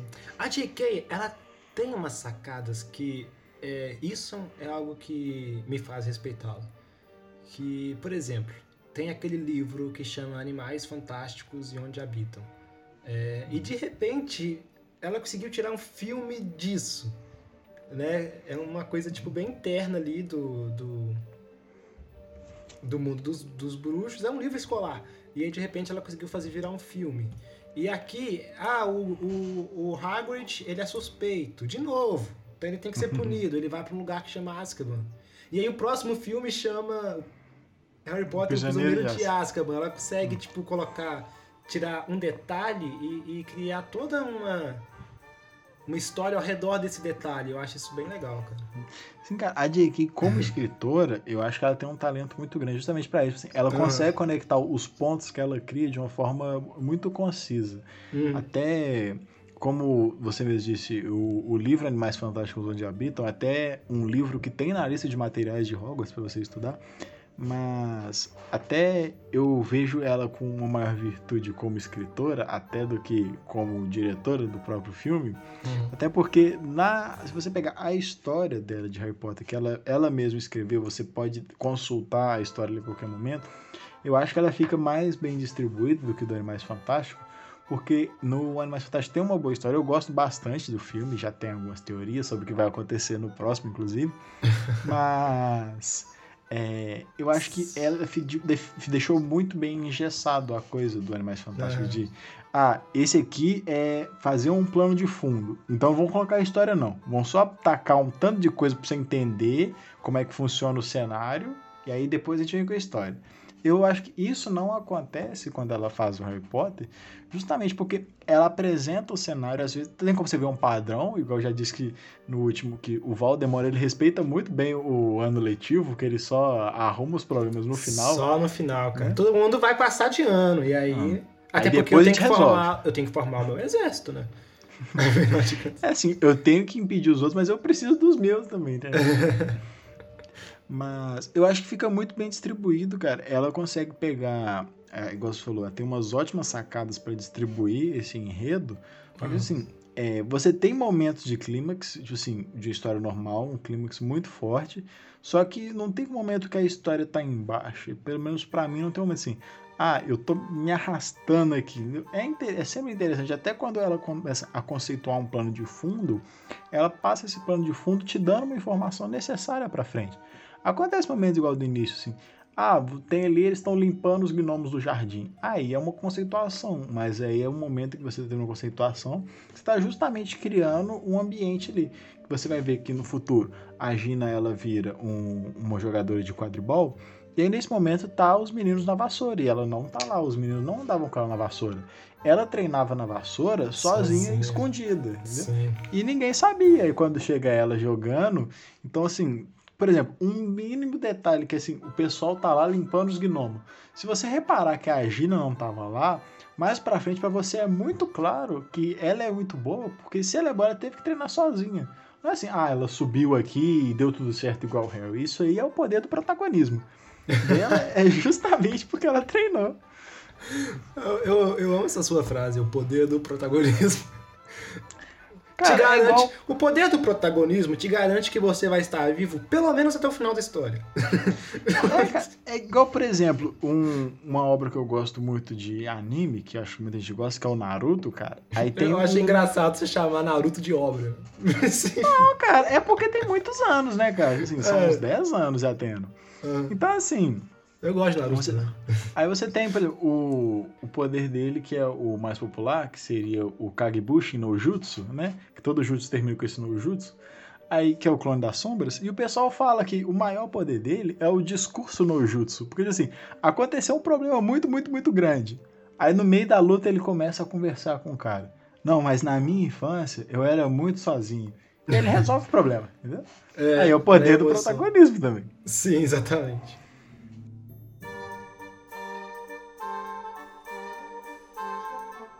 Antes da gente encerrar, eu tinha pensado nisso, eu quase me esqueci. Então, que bom que você mencionou o quadribol, porque eu tenho uma outra solução para esse jogo. Agora tá virando uma meta, todo tá. podcast nós vamos apresentar uma intervenção diferente. Uma intervenção aqui. Mas é só tirar os pontos do, do, do pomo de ouro. Continua o pomo de ouro encerrando o jogo, mas ele não, não dá ponto nenhum. Isso ia ficar emocionante, sabe por quê? É, você tá perdendo o jogo. Hum. Se você pegar o pomo, você não vai ter mais 150 pontos. Se você pegar o pomo, você vai perder. Só que o que acontece? Você tem que impedir que o outro cara pegue o pomo. Porque se ele pegar, o jogo acaba e você mas perde. Aí vai virar, é, é rinha de briga. Então, tipo, você, o pessoal aí, se batendo. Não, aí você fica, tipo assim, você viu o pombo do lado do cara, você corre pro outro lado. Porque aí ele. ele vai querer ir atrás de você. Cara, eu acho que ia ficar interessante, cara. Eu acho que ele cara, fica. Pense nisso. Cara, eu, pensando nisso, eu até tinha olhado, cara, na, na Ordem da Fênix, o Harry ele tá impedido de jogar quadribol e a Gina tá jogando de apanhadora, né? Normalmente é. ela joga de artilheira, mas como não tem. E tem momentos, assim, a Grifinória tá perdendo em muitos momentos, né? Mas acho que vale mais a pena de ressaltar essa curiosidade mais pra frente. Mas é um outro jogo em que pegam o pomo de ouro e o time que pega perde. Ai. Então é o que eu falei. Tem equipes muito boas e equipes muito ruins. Nunca tem, tem uma equipe mediana. Essa regra, essa regra não, não ajuda, cara. Não ajuda. Essa regra é um jogo à parte. Tá uns caras jogando um jogo que eles têm que fazer gol e os, e os apanhadores estão jogando um jogo diferente que eles têm que pegar o Cara, o que eu acho errado é porque eu, eu não me lembro de ter visto um jogo que terminou empatado. Eu vou procurar para no próximo ver se teve algum jogo que terminou Nossa, empatado. Nossa, é mesmo, hein? É mesmo, isso aí. Isso é... assim, o que que acontece quando empatar? Se tem uns pênaltis, se, se, o que acontece? Começa de novo? Eles sentam e percebem, nós temos que mudar essas regras. É, ou então eles, falam, eles mudam aquela regra antiga de gol de ouro. Quem fizer o próximo leva. e é isso aí, Evaldo. Foi um prazer muito grande. Sabe que esse não é o meu livro favorito e, para ser mais explícito, esse é o livro que eu menos gosto de Harry Potter. Esse, o segundo. Não, não é que eu não goste, mas assim, de todos, esse é o, o que tá, assim, eu prefiro muito mais qualquer outro. Mas a gente ainda conseguiu falar muita coisa dele. Eu, eu não sei precisar se esse é o que eu menos gosto. Mas uhum. o que eu sei dizer é que esse foi o que eu li mais rápido. Esse eu li ele em 12 horas. Eu li ele muito rápido. Eu comecei a ler ele um dia de noite, eram 9 horas da noite. Uhum. E quando eram quase 9 horas da manhã, eu, nossa, falta assim, né? Umas 10 páginas só. Uau. Eu não parei pra dormir. Eu comecei assim, fui comendo, comendo, comendo. Eu queria Olha. ver, inclusive. Eu, acho que esse é o que você mais gostou, então, porque. Não, cara, pior que não é o que eu mais gostei. É porque ele é pequenininho e eu, tinha, eu nunca tinha tido contato com os livros. Aí quando eu ganhei, eu li o primeiro em uma semana. Aí eu olho pra ler rapidinho. Aí o segundo eu li rapidão. Aí o terceiro, que é o que eu gosto mais dos filmes, é assim, não, vou lendo devagarinho, devagarinho. Aí no uhum. Cálice de Fogo, falei, não, vou, vou no mesmo ritmo, que aí eu vou aproveitando. Aí na Ordem uhum. da Fênix, é até estatisticamente o livro que as pessoas ou param de ler Harry Potter ou demoram mais, eu tô nos que demoram, porque uhum. toda vez que eu engreno, Aí, ou começa a minha semana de prova, ou então eu arrumo um estágio diferente, ou acontece alguma coisa que me impede de continuar no meu ritmo. Aí ele é o maior dos livros. Mas é, o. É muito grande. Os que eu menos gosto, eu acho que é porque é, eu tinha visto os filmes antes e eu não gostei tanto desses filmes, que foi o segundo e o quarto. Justo. Os, li os livros são melhores que os filmes. O segundo livro é melhor que o segundo filme. E o quarto livro é melhor que o quarto filme. Mas eu já cheguei meio assim, ah, essa, tipo, a história já tinha sido contaminada, entendeu? Na real, nem é que eu não tenha gostado da história, porque esses, nesses filmes teve mudança de diretor. E o, o, a direção do terceiro filme eu acho ela tão boa, porque eles colocam uma coisa, não sei se você percebeu, que é quando eles vão fazer magia, tem tipo um, tipo um sonzinho Sim. de vento. E eu achei isso muito sensacional, eu achei uma sutileza bem bacana, sabe? E é, o ambiente ficou mais acinzentado, que nos dois primeiros é um ambiente mais amarelado. No terceiro já é mais acinzentado, ele dá mais valor pro céu nublado. E Sim. do quinto pra frente é um outro diretor ainda. Então, tipo, no quarto, é o, o esse diretor do quarto fez só o quarto. Uhum. E eu não uhum. gostei. Porque ficou tudo muito, tipo, muito saturado, aquele verde brilhante, tá ligado? Que... Uhum. Concordo. E... Não, isso eu concordo mesmo. E aí, tipo, acaba que eu já cheguei nos, livros nos livros com um preconceito por causa dos filmes. Cara, eu, igual eu disse no início, não no início, mas mesmo no meio, quando a gente tava falando dos duelos, eu, eu gosto da adaptação. Eu não gosto de, tipo assim, pegar um livro e fazer ele virar filme. Eu gosto que você adapte um livro para virar um filme. Uhum. Ou justamente por detalhes que não são coerentes. Tipo, é uma coisa que faz sentido você ter num livro e não faz sentido você ter num filme.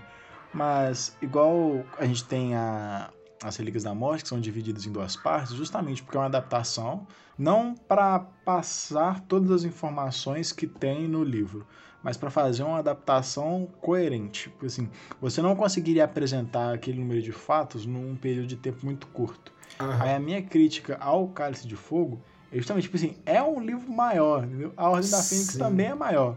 E assim, sugaram a parada pra ficar assim, num, filme de pouco mais de duas horas. Uhum. Então, assim, a minha crítica é só que adaptaram, mas adaptaram de uma forma muito corrida.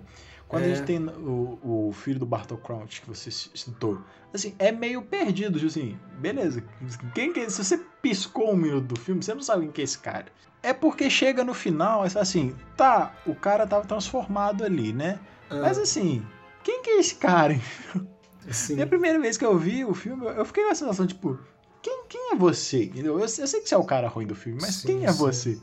Mas sabe que, ao mesmo tempo, é, esse. A partir do quinto filme até o sétimo, foi o mesmo diretor.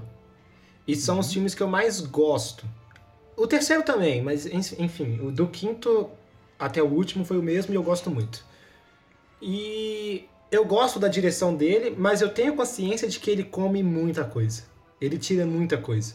É, aquela parte em que o, o, o, os meninos levam a Umbridge até a floresta e aparecem os centauros, é, no livro é, é, uma tensão muito maior e muito mais rica, e, e no filme eles simplesmente colocaram o, o group lá, sabe? E perdeu. vão lá e volta.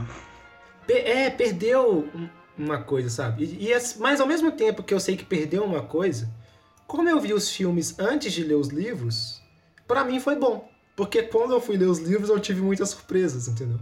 Eu descobri muita Sim, coisa é, que... um, é um ponto que as pessoas me perguntam assim, pô, mas você já viu os filmes tantas vezes, para que, que você leu o livro sendo que você já sabe a história? Eu ah. falo isso pra todo mundo que não leu os livros. Você sabe uma parte da história. Porque isso. tem muita informação que é útil, que não tá. Tem muita inútil também, que não tá. Mas tem muita coisa útil e interessante de se saber que não tá. Porque você pode moldar a história, assim, mudando uns detalhes. Do, igual você tem um filme da Guerra Civil dos Vingadores. Uhum. É diferente da história real, mas você consegue mudar uns pontos para ser a Guerra Civil. Isso. Então, assim, tem alguns detalhes que você não vai saber, né? Mas a história ela vai continuar funcionando. Ela não vai deixar de funcionar se você não ler os livros. Mas se você lê, você vai ter uma outra perspectiva de ver a história que você gosta. Porque se você lê, é, vou ler depois de ver o filme, é porque você gosta. Você não vai ler um negócio que você não gosta, né? Mas é justamente por isso, pela você conseguir ter uma perspectiva melhor do ambiente, justamente como você disse, de criar um momento de tensão, não só assim, ah, vamos lá ver o que a gente resolve. Não, você tem que criar um clima, assim, uma ambientação melhor. Até por você poder usar o elemento da imaginação. Sim.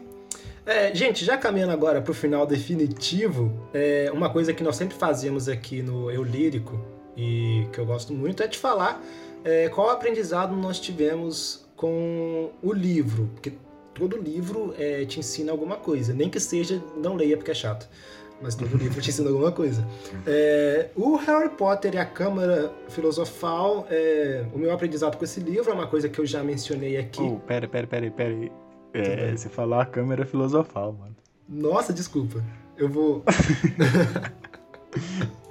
desculpa. É, o meu aprendizado com Harry Potter e a Câmara Secreta é uma coisa que eu já mencionei aqui anteriormente, que foi a questionar sobre mim mesmo. Eu sempre estar é, olhando, será que eu estou certo nessa situação? É, será que não vale a pena eu olhar as coisas sob a perspectiva de outras pessoas? Será que eu não sou o vilão aqui? E o Harry começa a se perguntar se ele é de fato ou não responsável pelos ataques, e, e é, é esse o aprendizado que eu trago para minha vida. E aí, Cara, comigo, o que eu tenho é justamente, é, para mim, quando eu consegui discernir a história, para mim o maior aprendizado é justamente um, um, discernimento das informações que eu tenho. Porque eu tenho chegar para mim uma informação, quando chegou pro Harry, apareceu uma pintura na parede, vai acontecer isso. Me disseram uma coisa num livro que falando isso, isso, isso dos meus amigos. Ah, meu amigo é culpado, aconteceu isso, é, tal pessoa morreu. Então, assim, é, para mim foi um, um, ponto de partida para um discernimento de saber julgar as informações, de por que aquela informação está ali, quem está me passando ela, é, até onde eu posso acreditar naquilo, porque não confiar cegamente na, nas coisas até que eu mesmo vejo e a questionar um pouco o porquê das coisas. Porque eu vejo nessa história acontecendo em alguns momentos que um, um diálogo poderia resolver mais situações. Se o Harry chega assim, é, eu tô tendo um problema, eu tô escutando alguém me falando que matar, matar, matar. Se eu buscar saber com uma, uma pessoa confiável o que, que é aquilo, alguma coisa podia ter sido evitada. Entendeu? Então, acho que para mim é justamente um pouco de senso crítico que essa história traz. Ah, legal. É, valeu muito, Evaldi gravar aqui comigo. É sempre Eu que um prazer. agradeço o convite. E você já virou figura fixa em todos os episódios de, de, de Harry Potter, já posso te dizer isso. é, então, agora só resta despedir dos nossos, dos nossos ouvintes. E é isso aí, galera. Muito obrigado por ouvir e cobrem mais da gente Harry Potter, que nós vamos fazer até o final. E é isso. Tchau, tchau. Tchau, tchau, galera. Até o próximo episódio.